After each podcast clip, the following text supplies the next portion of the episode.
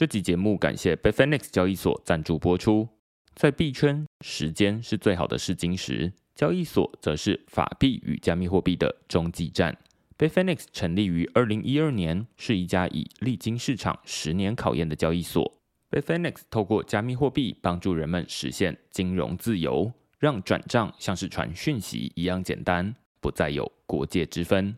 使用者不仅可以透过 b i f i n e x 收发、买卖和借贷数百种加密货币，还有手机 App 方便用户随时操作。另外 b i f i n e x 也会每周出刊免费的市场研究周报 b i f i n e x Alpha，帮助投资者掌握最新市场脉动。现在就点击节目叙述栏位中的连结，下载 b i f i n e x App，让 b i f i n e x 成为你通往金融自由的桥梁。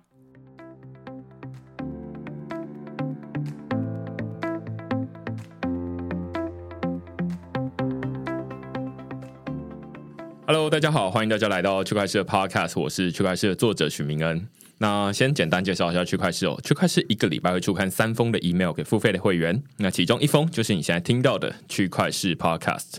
那另外两封我们讨论什么呢？最近我们呃，因为是呃二零二三年的第一周了，所以二零二三年的第一篇大概是在元旦的连假的期间，所以那一篇我们是休刊。那第二篇呢，我们讨论的是展望二零二三以太币解锁开放平台跟储备证明普及化。那这篇文章在讨论什么呢？其实就是要回答一个很简单的问题啊，大家都会问说，哎，二零二三年了，这一年币圈有什么值得期待的东西吗？那所以我自己要写这篇的时候，我看了很多关于这种呃媒体啦，或者是这种交易所啦，或者是有很多币圈的机构啊，他们会去发表说，哎，二零二三年的预测。但是呃，我看了很多内容，最后会有一个心得，或者是看到最后有一种感觉，是有点不知道这到底是对二零二三年的幻想，还是二零二三年的展望哦。尤其是他写越多，例如说啊，二零二三年的二十七项预测，你会觉得前面三项可能还可以，但是后面的二十四项你就不知道他到底在写什么这样子，类似这样。那所以我在写这篇文章的时候，就想说可以以终为始。也就是说，如果我们现在是二零二三年底，然后来回头看这一年到底发生什么事的话，那现在从二零二三年初，你可以预测有哪些事情一定会发生。好，然后这个到年底会有什么样的意义？所以我就挑出三件事情。第一件事情是以太币解锁，这个是在三月的时候大家发生的一次的这个以太坊的升级。另外一个主题是开放平台。这个比较跟欧盟有关系啊，跟亚洲可能比较没有关系。但是大家都知道说，欧盟反正就是有一些，例如说前几年的这个 GDPR，然后导致现在大家每一次进到某一个网站，就要先按一个这个哦，我接受 cookie 这样子。那他们在今年即将推出另外一个法规啦，叫做数位平台法。好，在这篇文章也有简单的介绍，这到底是什么东西。那第三个是讨论交易所的储备证明普及化，那这大概就是跟去年的 FTX 倒闭事件有关系。好，所以讨论这三件事情，现在大概就已经可以预期得到，到二零二三年底，可能大家会看到，诶，这三件事情是会对这整个币圈有一些影响，这样子。好，那所以我们就在讨论说，诶，这三件事情分别是什么，然后它会造成怎么样的影响？这是我们这个礼拜讨论的文章。那如果大家喜欢这些主题的话，欢迎到 Google 上面搜寻“区块势趋势的事”，你就可以找到所有的内容了。也欢迎大家用付费订阅来支持区块势的营运。好，那我们今天呢要来讨论一个呃，其实刚刚我们有讲到，就是 FTX 事件。然后 FTX 事件之后，大家就会有一些反应啦。我在去年的 FTX 倒闭之后，有发了一个问卷，然后问这个区块势的订阅会员说。请问，在 FTX 事件之后，你的反应是什么？A 完全不动，B 把币领到钱包，C 把币领到更可靠的交易所，D 把币换成新台币，然后放到银行去。结论是有六成的人说他们开始把资产领到个人钱包，呃，然后另外有两成的人说他们完全没动，只有百分之六的人说我们把资产放到银行去。那当然还有另外百分之十四的人啦，是把钱转到更可靠的交易所，也就是他觉得比较不会倒的交易所。这其实有点出乎我的意料之外，因为我个人会觉得说，呃，实际上现在买加密货币的人还是把钱放在交易所为主。然后真的把钱放到个人钱包，就是皮夹的人比较少。那但是在这个区块是会员限定的调查里面，大概有六成的人说啊，他们把钱放到自己的个人钱包里面，这蛮让我惊讶的。其中当然这钱包又分热钱包、冷钱包啦，所以我们今天呢就邀请到台湾的一间非常知名的冷钱包的品牌啦，叫酷比。酷比的执行长 Michael 跟产品经理 Yan 来跟我们讨论冷钱包这个主题。我们先请两位跟大家打声招呼。Hello，大家好，我是酷比科技的创办人跟执行长 Michael。啊、呃，大家好，我是呃酷比科技 Coolwallet 的产品经理，我叫 Yan。OK，那不然我们就先从这个酷币这间公司开始聊起好了。酷币是怎么开始的？然后你现在会说这是一间怎么样的公司？在回答这个问题之前，我必须先夸奖一下区块势的听众们，有六成居然厉害到知道要把钱存到个人钱包里。表示大家在听区块势真的有学到，真的这个教育水平非常高。对对对对，这待会我们再来讨论这到底是好是坏这样子。okay, 好，那呃，酷币是个什么样的公司？好，嗯，这就回到我当年为什么创办酷币科技的起源，然后以及我们现在到底在做些什么事情。我觉得这时机真的是非常巧。我当年创办酷币科技啊、呃，是因为。经历了 Mt. Gox 事件，是不是跟现在的 FTX 事件非常的这个 Deja Vu 似曾相似？对，那好，故事就是对于没有经历过 Mongox 的听众来说，Mongox 当年二零一三年的时候是全世界最大最大的交易所，它占的呃这个所有的交易金额比现在的币安还高，它的百分比大概是八九十趴。那当年是一个这种等级的龙头交易所被骇客攻击倒闭，让所有用户都无法把比特币提领出来。好，是这么大的一个事件，但是当年时间还非常早，大家还对区块链也好、虚拟货币也好，不是百分之百有现在这个程度的了解，跟现在这个程度的呃广泛应用。那但是大家当年都认为区块链以及虚拟货币是可以颠覆很多金融。科技产业的一个呃产物，那所以纵使交易所当年倒掉了，大家还是觉得不行，我们还是要继续为这个产业贡献，做些什么事。那我当时就觉得，这个产业要继续走得更稳健，就要有一个更好的基础建设。那在我当时的观点里，我就去推敲为什么 Mt. Gox 的这种中心化交易所倒闭会对产业造成这么大的伤害。那当时我就觉得，哦，原来是因为区块链其实是一个去中心化的科技跟产品，但是它因为资金都进了交易所，所以又变回中心化，所以又导致有一个 single point of failure 的可能性存在。所以我就觉得，那为什么大家不把币在当时就提领到自己的冷钱包？当时已经有冷钱包的存在了，呃，种类非常多。那为什么用户不去存呢？那我就去访问了很多用户。那发现很多人其实有买当年的冷钱包，那当年的钱包其实都非常非常难用，就是一个大型的 USB 装置，所以用户的反馈都是啊，就太难用了，要交易的时候来不及进出，或者是根本操作太不方便，也不太会用，所以就决定不用，所以导致大家就是依赖交易所的这种方便界面，那最后造成大规模的这种伤害。那在这样的啊访问前提下。我就觉得哦，那我们是不是要做一个最方便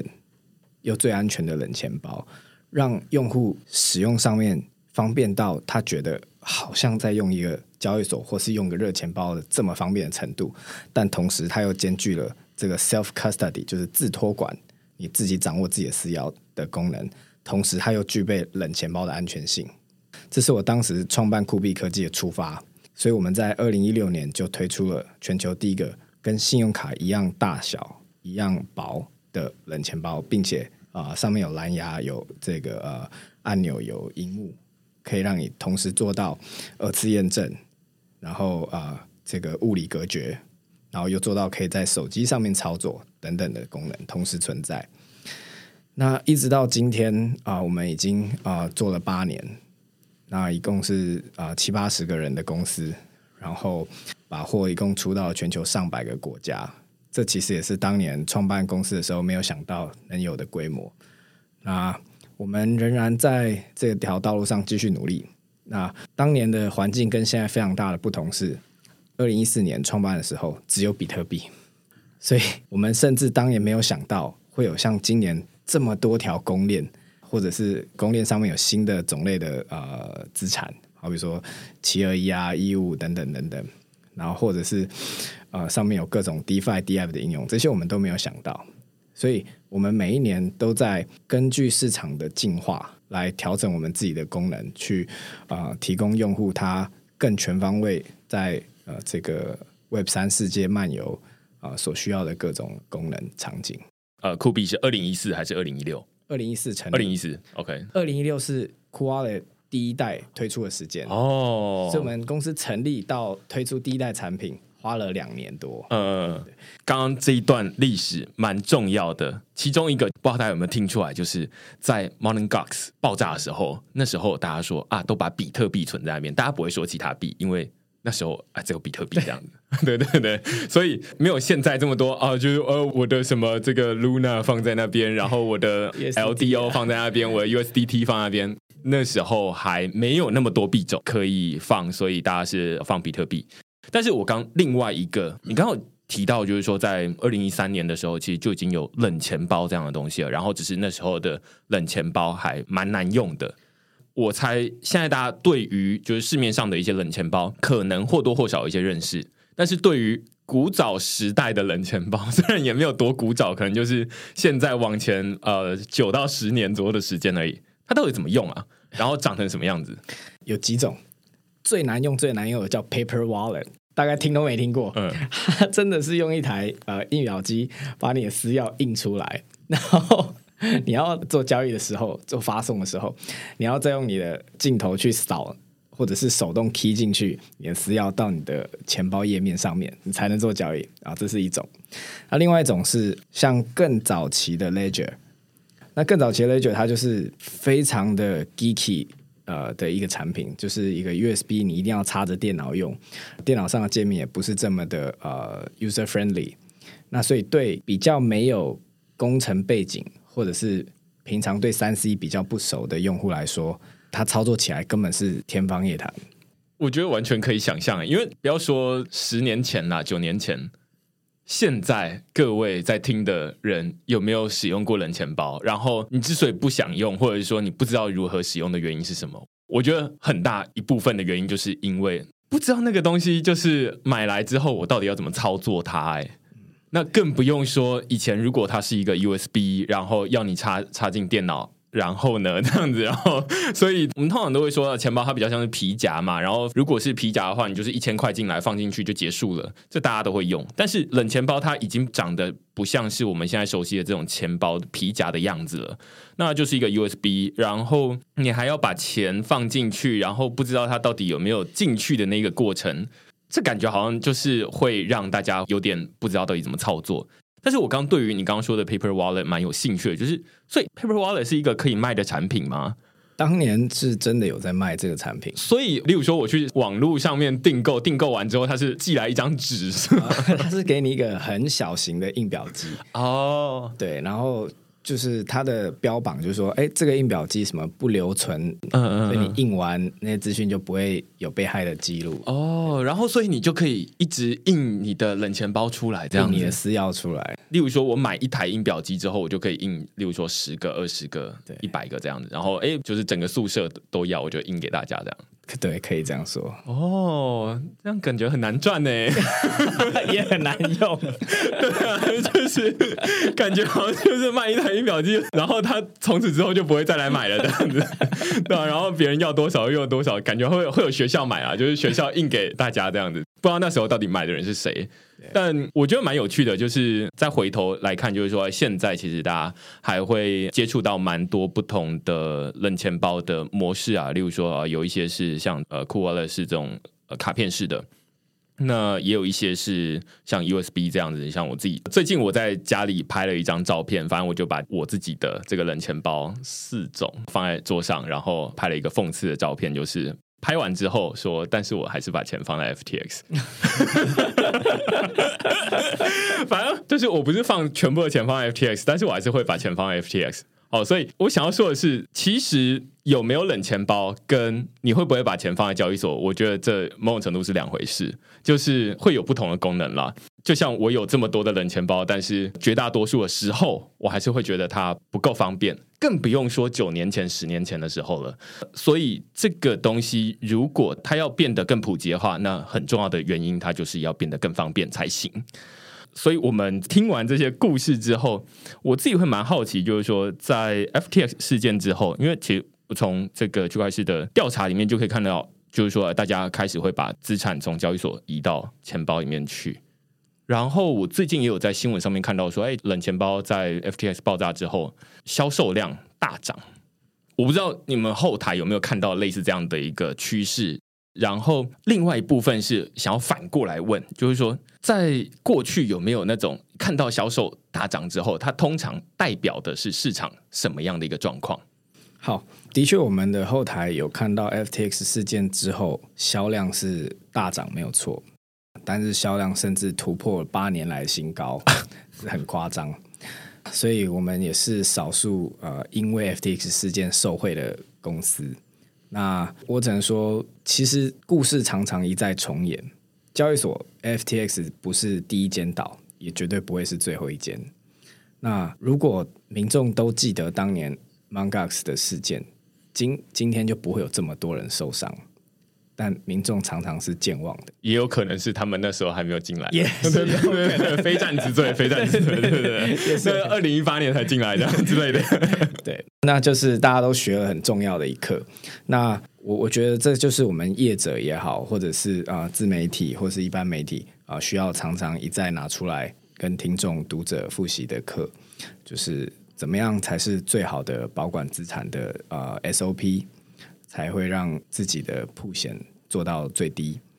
那以及在这种黑天鹅事件发生的时候能够全身而退。我觉得这个是整个产业要健康必须做好的教育，那是大家的责任。那我们在这些数据上看到它代表的意义是什么？其实对钱包公司来说，我们看了一个非常重要的指标。我常跟同事讲，我们不需要去相信任何一个赛道的成功与否。好比说，有人相信啊、，DeFi、Cfi、GameFi、SocialFi、WhateverFi、NFT、Whatever，他他有他自己的理念。但我们作为钱包公司，我们只需要相信，明天会有比昨天更多的数位虚拟资产在这个世界上，而安全是个永远的课题。这就是我们公司作为钱包业者最重要的一个这个 Key Success Factor。那我们从过去。一直都有在观察这些数据，那就发现几个数字都有在持续成长。第一个是全球的虚拟资产的流通数量，当然不是指它相对于美元的这个 market cap，而是它虚拟资产本身的数量，这是第一个。那第二个是我们的用户量以及我们的用户存在我们钱包里面的资产的总量是不是有持续上升？那这些数字代表背后的意义是。这整个虚拟货币市场，第一，它的总人口；第二，它的总商品量，是不是都有在持续上升？这两个数字，从我们创办公司到今年为止，都一直是正向增长的。不论在是否黑天鹅事件之后，那这件事情，我觉得对市场的好消息来说，就是纵使黑天鹅事件打击，但是用户并没有因此就完全离开。就像你的你的刚刚的这个呃访问，只有六趴的用户是真的把所有的币卖成新台币存回银行里，所以只有六趴的人离开，但剩下的九十四趴是留在这个产业，迎接呃下一个牛市的到来。对对，我们希望熊市就最后一次这样，对对对，但是通常可可能不是这样的。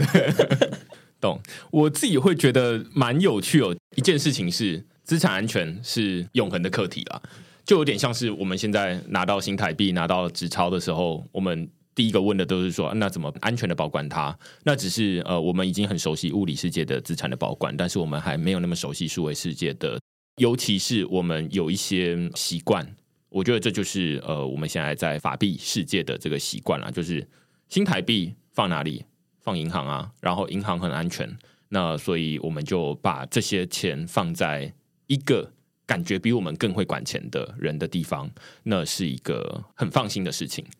但是在加密货币领域里面，或者在 Web Three 这个世界里面，会有很多跟我们现在既有的生活经验相反，或者是不太一样的地方。其中一个，我觉得这种钱要放在哪里？要放在交易所，还是放在自己口袋里面？我自己会发现说，FTX 事件之前跟之后，市场上有一个很明显的风向的转变。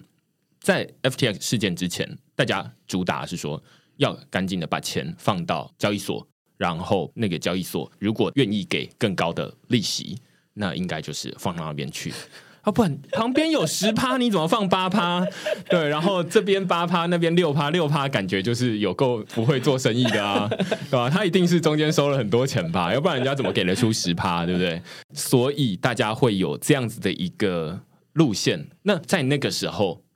你把钱放到 FTX 里面去，然后。它只有说啊，五到八趴，你就会觉得说，这个已经是相对于那种土狗矿那种，就是你要去拼那什么十八趴等等更高的，已经来的更安全很多了。它就是五到八趴，现在美元的定存也就是四点多趴，快五趴了。那你放五趴其实也还好吧，就是他们感觉好像有在做某些事情啊，类似这样子。那所以很多人会就是想说啊，把钱放过去。但是在 FTX 事件之后。在我们录音的当下，Cfi 大家已经死了差不多了，就是有一段时间一直在移除手机里面的 Cfi 的 App，就是 BlockFi 的移除，Sels 的移除，然后还有什么 Staker 也可以移除，然后就是有很多不同的应用，它已经不见了。那就是我觉得这是一个 FTX 事件之后有一个很明显的差别。现在大家会觉得说，它给那么高。好像不太好，我们应该把钱放到那个越低越好，代表说 代表说他越没有拿去做一些怪怪的事情，所以这个是一个风向的转变，我自己会观察到类似这样的状况。那但是反过来看，你刚刚说钱包的部分，就是说使用人数或者是放在里面的钱的金额，或者是说从后台来看，就是它跟市场上有什么关系？我觉得蛮同意的，就是一个是。如果加密货币它有越来越多的使用者，然后有越来越多的应用，理论上就会更让大家需要重视钱如何安全保管。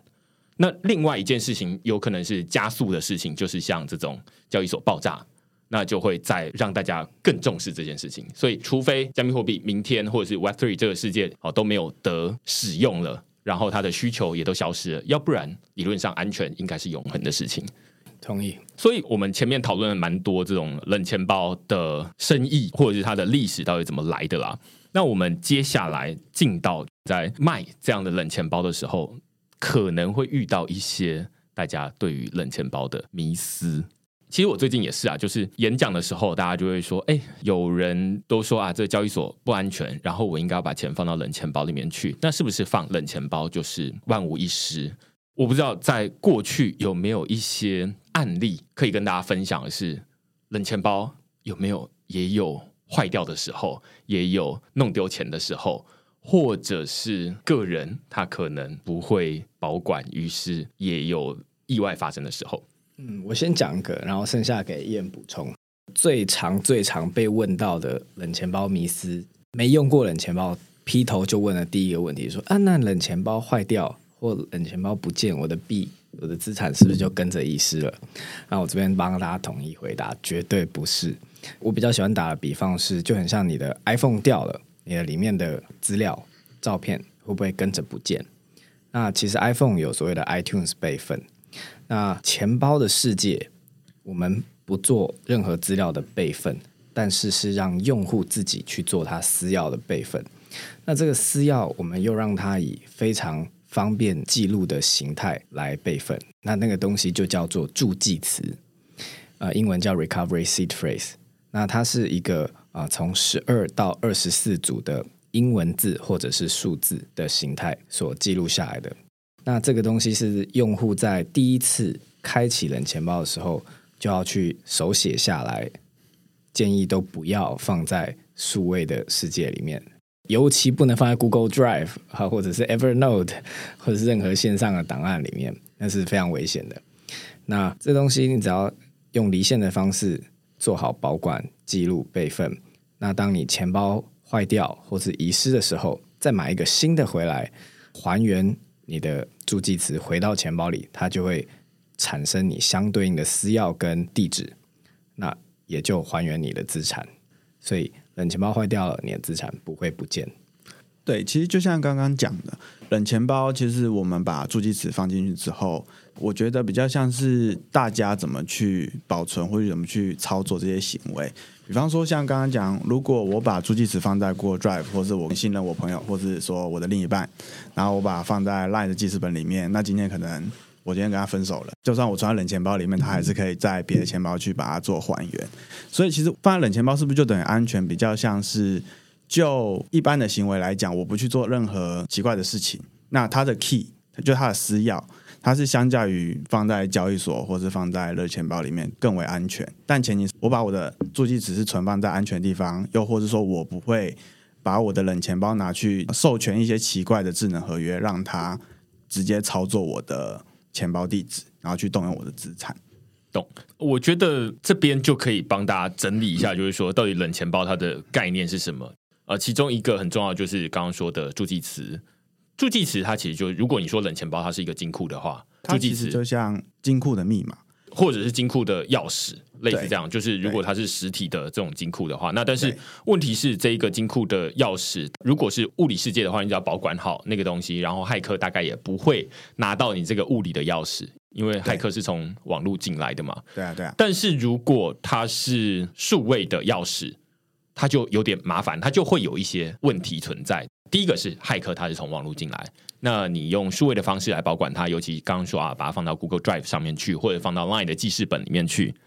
那放到数位的东西，大家都知道说要复制很容易。如果你要复制一把实体钥匙的话，大概有点麻烦。但是你要复制一把数位的钥匙，那是非常容易的，就是 Control C Control V 就有了。对，这就是刚刚说啊，如果我们是情侣，对不对？然后哎，我们把钥匙放在记事本里面。那它就很容易的拿去复制，它就是复制贴上，它就可以进到那个金库里面去，把那里面的钱拿走。对，所以这个是大家蛮常见的一个误解啦。第一个是我的冷钱包坏掉了，那怎么办？其实如果要用物理世界比喻的话，就你刚刚说的嘛，就是 iPhone 坏掉了，然后但是其实我有备份档案在 iTunes 上面，只是你现在助记词不是备份在 iTunes，而是你自己的纸本上面。所以这种冷钱包坏掉，那到底怎么办？这确实真的是大家很常会遇到的问题。那另外，我想要问的是，因为其实从过去到现在，应该是有蛮多不同的冷钱包的公司。世界上好像也没有人说啊，你必须要拿到什么样的执照或者是证照，你才能够开始做冷钱包，对不对？那如果是这样子的话，有没有一些公司，例如说，哎，今天许明恩很快乐啊，然后他赚了一笔钱，然后他就说，哎，他要做冷钱包，但是其实他的冷钱包可能不是那么的安全。我不知道到底要符合什么样的条件。过去有没有这样的事件发生？然后他是发生什么事？我先说明一下，冷钱包的确像啊许明恩刚刚讲的，它并没有一个世界统一的标准，说该怎么样做才是一个合格的冷钱包。这个标准目前不存在。那比较主流的分成两种大方向，第一个是使用安全晶片来做私钥离线管理的一个啊、冷钱包。那这种它会用到啊、像我们酷币用的 CCEAL 六加，当然 Ledger 是用五加。那这个 CCEL 是什么意思呢？它叫做 Common Criteria，它是。啊、从几十年前开始，由整个银行体系里面的啊、这个像 EMV 晶片，还有很多治安的厂商一起去做一个国际认证的安全等级的晶片，或者是国际认证的治安产品的安全认证标准。那这个晶片通常拿到了这种等级的安全认证之后，它就啊、呃，相当程度的表示，在这个安全晶片里面存的敏感资讯。用外部的骇客攻击行为会相当难被取出来，好，这是比较主流的做法。像我们跟 Ledger 都是这样做。那另外一个路线是像 Trezor 一样，它用的是全开源，从它的软体到韧体，它全部是开源，包含它的使用的纯私钥的晶片叫 MCU，叫 Microcontroller Unit。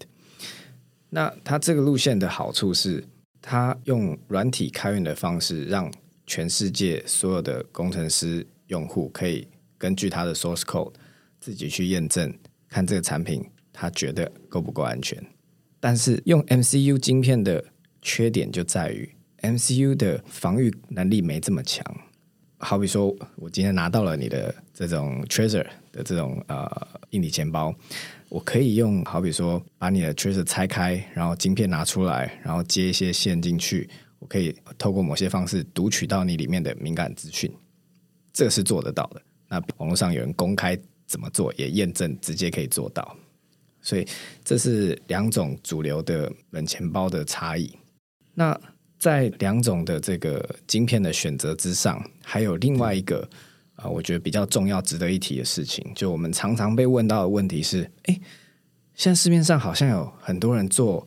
卡型的冷钱包哦，是不是你们的竞争对手？那我们一看发现，哎，这些冷钱包都是很简单的 NFC 卡。那 NFC 卡的确它可以做到资讯的写入跟读取，那它也有安全晶片。但是它缺少了几个非常重要的呃冷钱包的呃元件。第一个，这些 NFC 的钱包它并没有荧幕。第二，它没有按钮。没有荧幕跟没有按钮意味着什么事情？意味着你没有办法对任何交易做二次验证，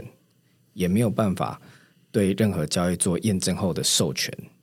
因为你在钱包上面没有荧幕，你根本不知道你在签什么。这就是我们所谓的盲签。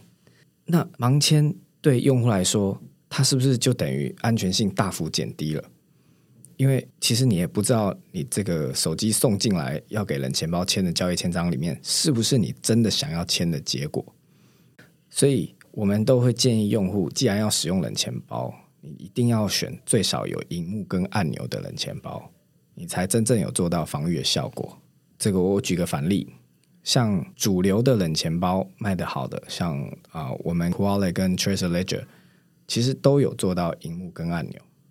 这就是为了去验证啊、你在签的公链是哪一条，金额是多少，是签什么样的合约，那以及上面有按钮，就是你真的要人拿着那个钱包按下去按钮，表示我认同这个交易，而不是好，可能你的 NFC 放在胸口。或放在钱包里面，还有人手机可能靠近一点，哎，它就自动签了这样子。我觉得这蛮有趣的。我刚刚也在你刚刚说 Ledger、Trezor 跟 Core 等等的，大概可以分成两种阵营嘛，就是一种是开源的做法，另外一种不是开源的做法，它比较像是符合某一种标准。那这个标准，如果一样用这种保险箱，因为大家其实住饭店房间里面都有保险箱，所以这个大家一定都知道。那只是刚刚在讲这种有很多不同的标准，我现在甚至无法重新复述，反正就知道好像有一个五加一个六加这样，对不对？对对对。那这些名字大家很陌生，我也很陌生，算蛮正常的，因为就像我们不会知道说那个饭店里面的保险箱它到底是多安全，你就会觉得说啊，反正就是都是保险箱，它至少有基本的安全性。类似这样，但是刚刚比较像是说啊，再进一步去分说，哎，现在就有一些开源的做法，另外有一些不是开源的做法，那各自有一些好处跟坏处。因为在软体工程领域里面，大家都会说啊，开源相对更安全的其中一个理由是说啊，这样子有更多的眼睛都有看过。如果你没有开源的话，那它就会变成说啊，你不知道到底有可能问题在哪里。但是开源最大的问题就是，你也反过来，它有很多的风险。你的风险就是，我都已经知道你怎么做了，那所以，哎，我就可以从中间找到漏洞。那所以，通常开源都要搭配一些漏洞奖金，比如说啊，那你帮我找到之后，那我可以给你多少钱？那你就不要攻击我，类似这样子啊。这某种程度就是用经济诱因，这区块链领域里面很讲究经济诱因，就是说啊，那你来拿这个漏洞奖金，是你可以合法的领。那如果你拿来攻击，你要小心，你不要被抓到哎、那所以就是会有这两种做法。但是刚刚说的这种上面有荧幕跟有按钮，我也觉得蛮同意。因为在物理世界，我们不会有这样的事情发生。就是你拿钥匙去开某一个金库，这其实就是在签章嘛。只是我们去开的时候，我们都有意识知道说我为什么要开这个东西。但是在数位世界里面，加密货币它发一个 request 进来，就是啊、有人发说，哎，那我要你签这东西，你会说，呃，签什么？他没有一个情境给你的话，你就会不知道。那当然，现在就是有手机，然后如果你有冷钱包的话，你就是再搭配冷钱包。它有荧幕的重点，它就会告诉你说，冷钱包它也会告诉你说你在签什么。那如果你上面没有荧幕的话，就变成说，就像刚刚说的盲签，就是你拿着钥匙，然后别人说：“哎、欸，开锁。”你说：“呃，开锁，开锁，开锁。”这是什么意思？就是你就没有那个独立验证的意义。对。那所以重点在这里，就是你除了要有一个跟网络完全隔绝的一个装置之外，这是其中一个重点。但是另外是你要在这个跟网络隔绝的装置上面，能够看得到你在签什么，而且你在这边可以 approve。那如果你这两个没有，你就会变成说，嗯、这好像就是只是一个跟网络隔绝的钥匙而已。但是反正人家来，你都说好这样子。而且其实，在冷钱包签署的时候，我们还要去确认的是，它荧幕上显示的资料是从冷钱包自己显示的。因为其实有些 App 它可能会是从 App 里面把资讯传到冷钱包里面，然后让冷钱包的荧幕显示说。到底我签的是哪一条主链，然后多少钱？但其实这个就没有太大的意义，因为其实不管怎么样，所有的资讯都是 App 跟你讲的。我在 App 上呈现，可能我今天是要做以太，但是呢，我在 App 上显示是 BSC，我从 App 跟冷钱包讲也是 BSC，那这样其实就没有太多的意义。它需要冷钱包自己去判断说，哎，我现在做的就是以太，那 App 显示 BSC 它是错的，那这样其实就也可以避免说我去下载到一些。可能 APK 的钓鱼的一些 App，然后它只是可能充当是 Wallet 或是 Ledger 的 App，然后去诱导用户去把一些资产转到一些奇怪的地址上面。所以会说，其实冷钱包它的安全性在于两点。第一点是说，这一个冷钱包它的钥匙本身是跟网络隔离的，这是第一个很重要的重点。第二个是说，它不能说 App 说什么你就说什么这样子，而是说他们两个有可能在某一些极端的情况之下，他们会说的不一样。那这时候，如果 App 跟这个你的冷钱包上面的荧幕显示的不一样的话，你通常要相信你的荧幕上面的东西，就是你的冷钱包荧幕上面的东西，可以这么说吗？对，当两者出现差异的时候，就是绝对不能按下按钮的时候。对对对对对对对，因为就会变成说啊，那这个我带你去这个美国好不好？然后但是机票买的是柬埔寨这样子。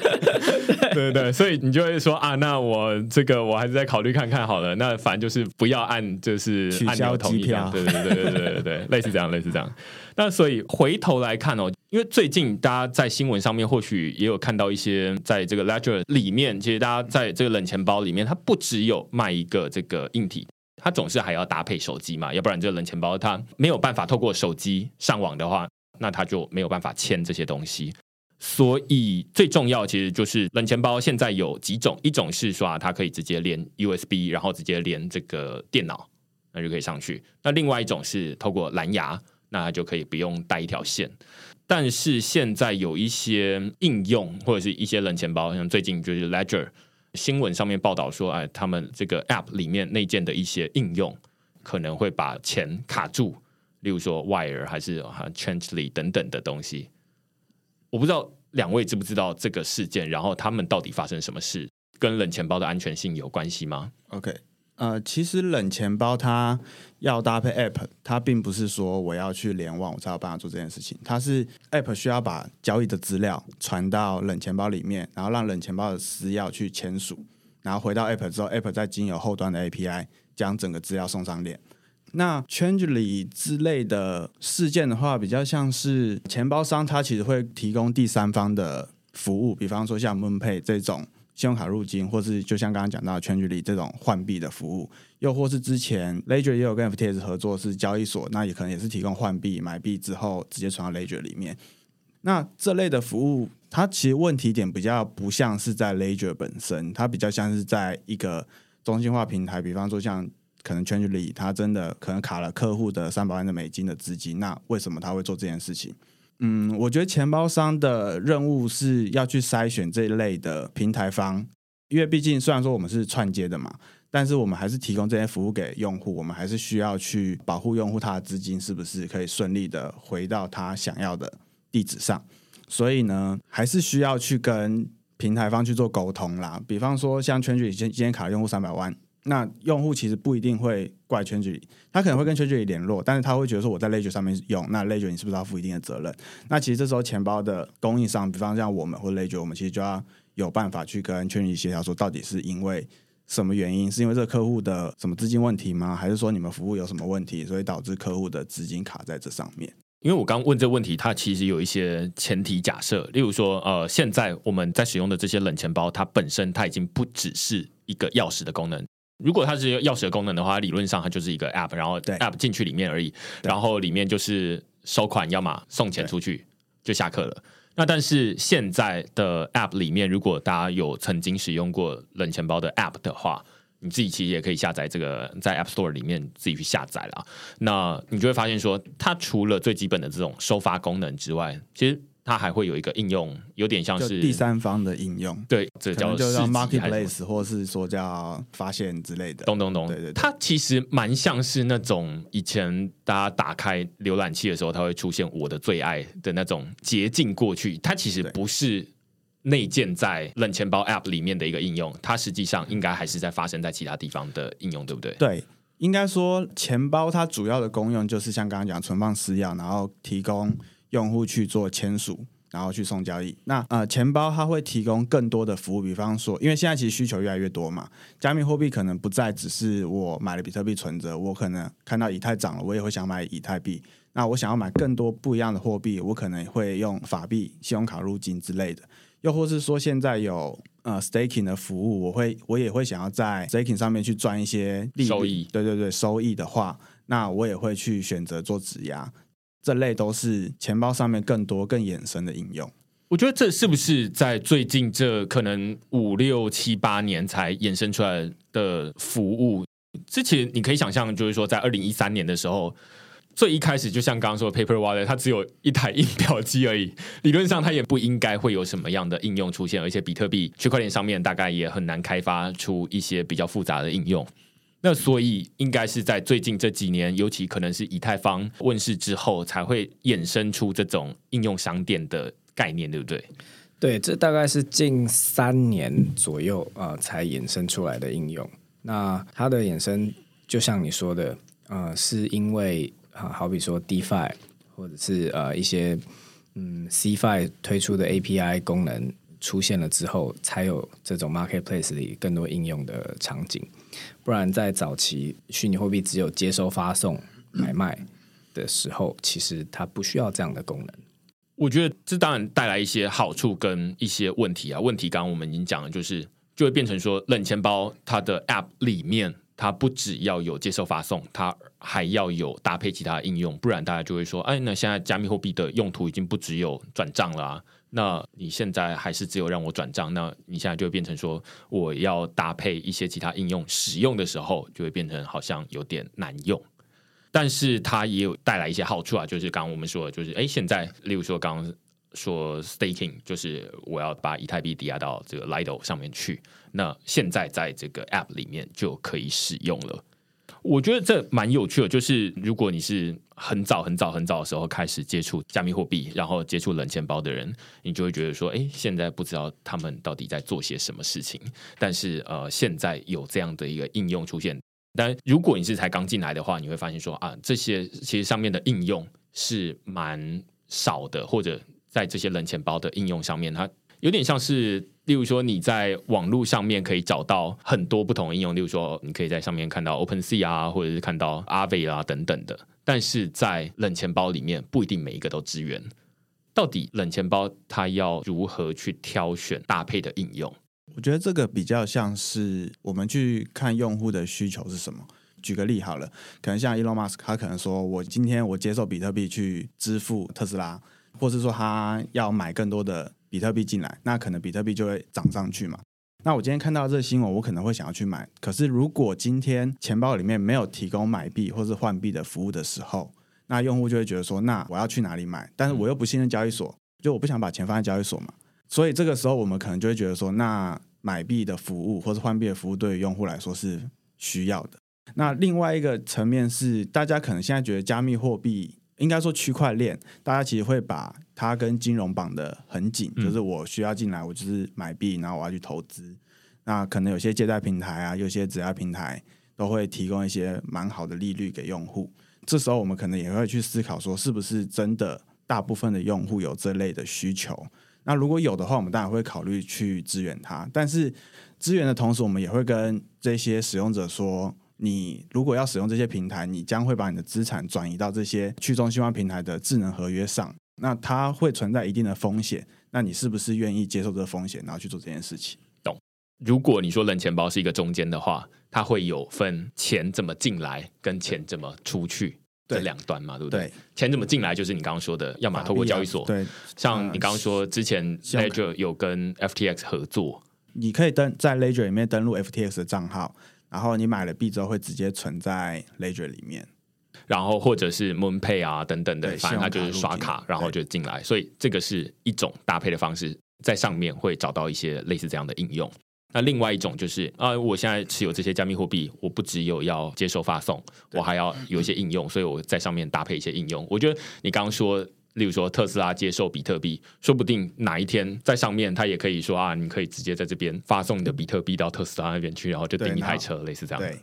这也是有可能，对对对，它什么都有可能发生，所以大家就可以听得出来，反正它就是一个应用商店或者是一个我的最爱这样子，然后它帮你去挑选说啊，现在可能大家比较有兴趣的接收然后使用的方式。这样、嗯，我觉得为什么之前大家会觉得区块链或者加密货币离自己很远，是因为它跟生活太远。就是比方说，我打开我的银行，我要去支付，我直接输入账号密码就好了。但我今天我可能之前我要买加密货币，我要去呃某个钱包，或者说我甚至我要跟我认识的人。拿纸钞给他，然后他再从他这里有的钱分一给分一点给我。那现在我觉得时代比较不一样，是因为科技比较发达，然后大家其实都有额外的资本可以去做这些事情。嗯。那如果我们没有提供他们这些服务的话，他们会觉得说，那我好像在这边没有办法体验到要怎么样去使用 Web 三的服务，或是使用区块链甚至加密货币。了解。所以其实就是除了这些搭配的应用之外啦，其实即便在上面没有的话，你也可以用这个钱包里面的 Wallet Connect 对去使用，对不对？这个是当然，因为其实蛮多的以太坊协议它都会支援 Wallet Connect。那我们可能就是满足八十趴的用户，那有二十趴的用户他可能要去做更进阶的一些合约的互动，或者说不管是 DApp 啊，或是 DeFi。那因为其实 DeFi 真的太多了啦，我们不太可能每一个都把它整合进去。那这样对于用户来说，他也会觉得说很凌乱呐。我这么多东西，我到底要选哪一个？那所以 Wallet Connect 它就是提供一个，我觉得算是弹性，然后让用户可以去选择更多他想要操作的 DApp。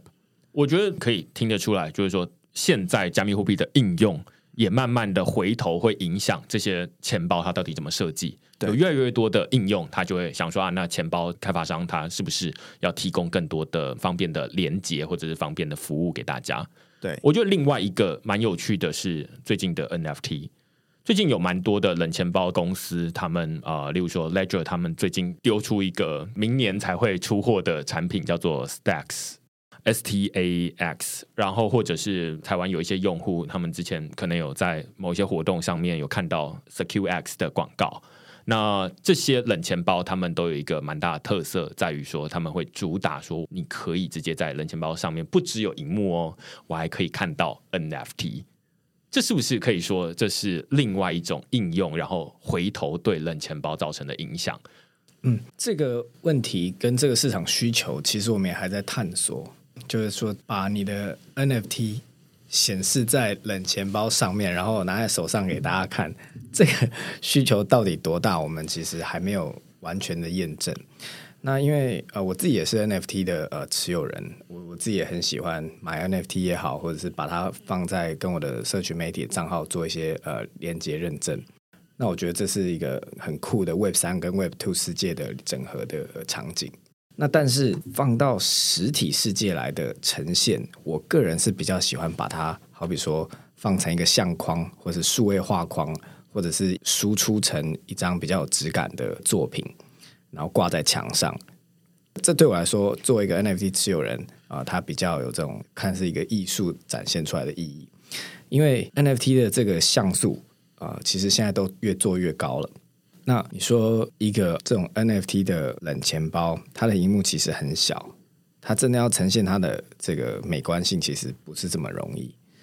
那再加上去做这件事的同时，也好像在意味着赶快来抢走我的冷钱包，它它甚至有一点造成这种人身威胁的感觉。对，我觉得它跟隐私是有一点点冲突的。那我反而比较喜欢在数位世界里面去呈现它，或者是该摆出来相框的地方呈现它，而不是放在冷钱包上呈现 NFT。它其实概念就很像，我一直把我真正的皮夹打开给人家看，诶，我里面 放了多少钱，这样给人家看。你带很贵的爱马仕包包出去的时候，你都要自己小心一点。那更不用说这个 NFT 有时候比一个爱马仕包包还要贵很多，那就会更危险。但其实我不太确定大家冷钱包会不会随身带在身上，诶，因为如果你有那个画面的话，你就会变成说，呃，你可能是需要秀给别人看。那有没有这个需求？我觉得是蛮有趣的。好，其实，在刚刚的访谈内容，我们就有提到说，我们是非常想要打造一个最方便跟最安全的钱包。那其实我们一直以来都有一个 slogan，就是嗯、，Trade anytime, anywhere, on the go。这意思就是说，我们希望去鼓励、去打造用户的使用场景，是他随身携带他的冷钱包，随时随地都能做交易签章，随时随地都能发送买卖。为什么呢？在我自己的体验，从一三年到现在，币圈的世界已经进化非常多，很多场景是你需要有时间的急迫性的。我举几个例子，嗯，我们就访谈过一些 NFT 大户。那他们在 OpenSea 上过去都有一致的遗憾，就是好，我现在没有带冷钱包出门，但我去跟朋友聚餐、吃饭、遛狗，呃，可能币圈聚会，然后不论是在对谈的过程中发现一个诶好的机会，想要去马上做个交易，或者是我在逛 OpenSea 上面看到一只我很想买 NFT，想很久，突然出现一个好价格，我想赶快把它标下来，但是。上述两种情况的时候，如果我冷钱包不在身边，我是不是都没有办法完成这个交易？万一它有一个时间的这个呃窗口的时候，我是不是会错过它？好，我们就遇过非常多用户都发生过类似的遗憾，那他们最后就说：哇，结果没买到那只，过了一两个礼拜涨了十倍、二十倍，可惜，如果当时的冷钱包在身边，就不会错过了。所以很多用户从以往的这种 USB 形态的冷钱包跳槽来买我们的冷钱包，就是为了提升它的这个呃方便携带性。那在这个好处上，再回到说，随身携带到底是为了 show off 给别人看我有多少资产，还是为了我要随时随地能交易？我认为是后者。那除了刚刚这种要啊、随时购买的场景之外，还有一个场景。像我自己也是一个啊道的这个 Treasury 的管理者之一。那像我们会用 genosis 来、呃、做这个多签钱包，那我要管理其中一份私钥嘛。那这个私钥我当然也是用冷钱包来当这个呃签章者的管理。那如果我今天去出差出国，我没有带我冷钱包出门，结果到的 Treasury 需要审核一笔预算要通过，或者是要做一个任何的投票做签章，结果我的这个 key 不在我身边，我是不是就会让整个组织的这个呃营运时间性上出现了呃因为我而 delay 这件事情？所以在这个啊、使用场景上，你已经可以发现，哎，其实不光是我有个人的买卖需求，所以我需要带冷钱包出门，而甚至在参与组织的运营上面，我也需要把我的冷钱包随身携带。我觉得这边不太确定，大家有没有跟我类似的这种迷思，有点被澄清的感觉哦。就是说，冷钱包本身，如果你是呃，例如说你自己有 Ledger，或者是有其他的这种呃比较不是卡片式的冷钱包，我们都会觉得说，这个东西应该就会放在家里，它不应该是随身携带，因为我没有一个地方可以随身携带它。那它可能有一个。洞，然后可以让我勾那个，反正就是有点像吊饰这样了，感觉好像放在这个钥匙上面可能蛮适合，但是又会觉得这个有点危险吧？我这机车钥匙忘记拔，然后冷钱包就一起不见了。对对对，那到底要放在哪边？这是我觉得蛮有趣的议题啊。但是刚讲完之后，就会发现说，哎，冷钱包这个硬体本身它其实应该要是方便携带的，但是你的助记词才是应该要好好保管在家里的，或者是保险箱的，类似这样。所以这是一个，即便是我自己都没有想的那么清楚，我就会觉得说，反正我冷钱包大概都没有要带出去啊，要不然我的包包弄丢了怎么办？没有想说啊，那这个其实弄丢了，其实我还有助记词，我也知道说我弄丢了还有助记词，但是我就会觉得说，反正就是那个东西又没有那么方便携带。然后我的钱包里面确实有放这个卡，但是我自己好像也没有类似这种大户的需求，就是说啊，随时去做这件事情。这真的是要有一个场景告诉大家说啊，你确实未来会有这种随时要签，例如如果你是签公文，好，或者是呃发送交易的时候，你就会知道说，诶，有这个东西随时在身边是重要的。我不太确定有没有跟大家想象有一样了，那至少我这边是觉得说厘清了过去的这种误解哦。另外一部分，我自己在最近有看到，就是 Cool Wallet 有推出热钱包，对，这个是蛮有趣的，就是至少目前好像还没有看过冷钱包的公司会去做热钱包。为什么要推出这个东西？呃，我觉得比较像是加强了 Cool Wallet 这个功能，因为我们刚刚有讲到，其实现在的区块链技术越来越进步嘛，那有蛮多的 DeFi 一直出现，那当然有正派的，当然也有一些比较。可能像钓鱼或是诈骗，那有时候用户他并不一定会知道他自己是授权给哪些地方去使用他的地址，或是可能被钓鱼啊，或是什么其他之类的。那呃，我觉得冷钱包虽然说我们希望它可以让用户有更方便的体验，但最终回归到本质，它还是需要去保护用户的私钥跟他的资产。那在 Cool Wallet 的 App 里面呢，它如果提供一个热钱包的选项，那用户其实他可以去建立一个热钱包。当他有需求的时候，他其实就可以用这个热钱包直接去连接不同的 DApp 去做使用。他不一定说我就是要把我的冷钱包暴露在某些协议的风险下面。所以，首先先说这 Cool Wallet 的热钱包，它其实就是内建在本来冷钱包的 App 里面，对不对？对，其实我们热钱包跟冷钱包它其实是可以共生的。你只要下载 Cool Wallet 的 App，那你上面会有一个。选项就是你可以切换冷钱包跟热钱包，那当然这两个的助记词理论上要不一样啦。如果你热钱包跟冷钱包的助记词用一样的，那其实它就没有太多的意义在。我觉得它有一个蛮明显的感受，因为我自己在事前也有下载过，然后最明显的感受就是它现在资源币种极少。对，目前我们是先把以太资源上去，那当然陆续我们冷钱包有什么，它其实都会陆续补上，然后甚至说，因为冷钱包整币的成本会比较高，那热钱包还会比较低，呃，未来会预期比冷钱包资源的广泛度会更高一点。懂懂懂，对，我觉得它就会让大家对于冷热钱包会有一个很明显的感受出来，就是差异的那种凸显出来，就是说，如果你是本来有冷钱包的人。你就是身上会有两种东西，一个是 App，一个是卡片。对。另外，如果你是热钱包的话，你就不会有卡片，你就只有 App。对。这两种，呃，你就可以明显的对比出差异。就是说，好，如果我是冷钱包交易的话，我可能还要再多用一个东西去 approve。那但是如果我热钱包后，就直接在 App 里面 approve，那这就可以看得出来说啊，那安全性差别在哪里？就是一个是还有另外一个独立的钥匙，你可以再多看第二次。是，除了这个之外，还有什么明显的差别吗？我们其实推出热钱包，它并不是希望用户把钱存进去。那以现在生态来讲啦，其实蛮多用户他会慢慢踏入加密货币或者踏入区块链。那我觉得撇除交易所，就是我我今天去做交易所，我可能就单纯买卖。但如果我要真的参与 Web 三的话，我可能还是需要一个钱包。但是你要求每一个刚踏入的人，都直接花个三五千块去买一个冷钱包的话，他可能会觉得说：为什么我要花这个钱？我又还没确定这一个市场是我真的想要踏入的市场。嗯、那我觉得热钱包其实算是降低了使用门槛，而且刚刚有讲到，我们其实会希望用户他无时无刻都可以很方便的去使用我们的钱包，嗯、不管是 App 啊，或者我之前讲的 Quality Pro 或 S 之类的。所以，我们其实 App 它其实蛮针对用户的使用场景或者体验去做设计。就是我认为啦，我们的 App 应该算易用性跟便利性，应该都算是钱包里面算蛮前面的。因为我们从一开始一直以来都是专注在手机的 App 上面，所以我们会很了解说到底移动端的用户他的需求是什么。那可能你今天使用到一定的程度，你的资产一定会变多嘛？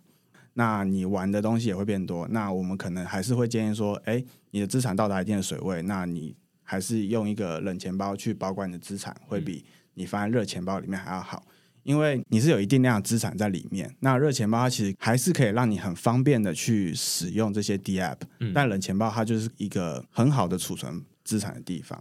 我觉得这就好像可以听得出来，就是对使用者来说，它有一个明显的阶梯上去啊。就是说，以前大家就是啊，冷钱包它可能会用 Coinbase Wallet、用 Trust Wallet、用 IM Token 等等的不同的呃热钱包。可以使用，那他就会下载完使用。但是当他觉得说，哎，我资产到一定程度的时候，我就想要买一个冷钱包来使用。但是，哎，现在做热钱包都没有在做冷钱包，做冷钱包都没有在做热钱包。对，他还需要去熟悉一个全新的界面。对对对对，我可能举一个例子，像 NFT 好了，我今天可能看到一个项目，我要去抢一个 NFT。那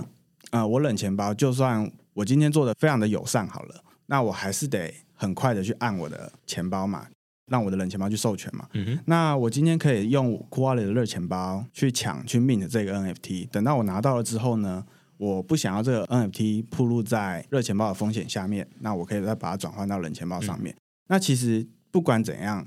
这个 NFT 都会存在你的 Cool Wallet 里面，它并不用说你要特别去再开一个 App 啊，或是再做其他的东西才可以看。懂懂懂，所以它就是一个使用界面，它本来就已经很熟悉了，只是哎，现在变成要多过一层授权，然后换到另外一个钱包里面去，就换到一个钱包里面而已。懂懂懂懂懂。所以这大概是对于使用者来说，可能未来它会比较方便一些啦。绝大多数人，那就可以先从热钱包开始用起，对，然后接下来，如果你觉得资产已经足够到一个呃水位，你就可以转到冷钱包去，那你再再去花钱。但是你的使用的习惯不用再重新改变，这样。对对对，不然其实呃，我相信大家应该都有体验，就可能我从这一个交易所换到另外一个交易所，或是说 A 钱包换到 B 钱包，我都要去适应一些全新的界面。其实这对于用户来说都是一个门槛。嗯，那我们希望其实用户他可以降低这个门槛，就是。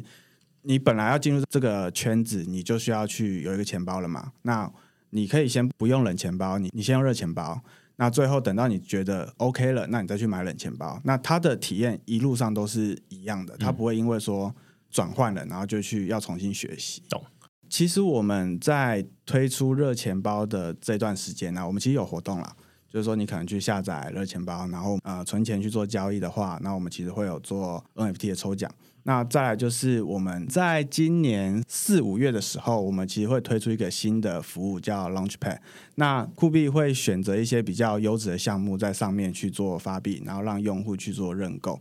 那以往的话，可能你会需要持有 Quality Pro 或者 Quality S，你才有办法在 Quality 里面做申购。但是现在的话，你只要下载 Quality App，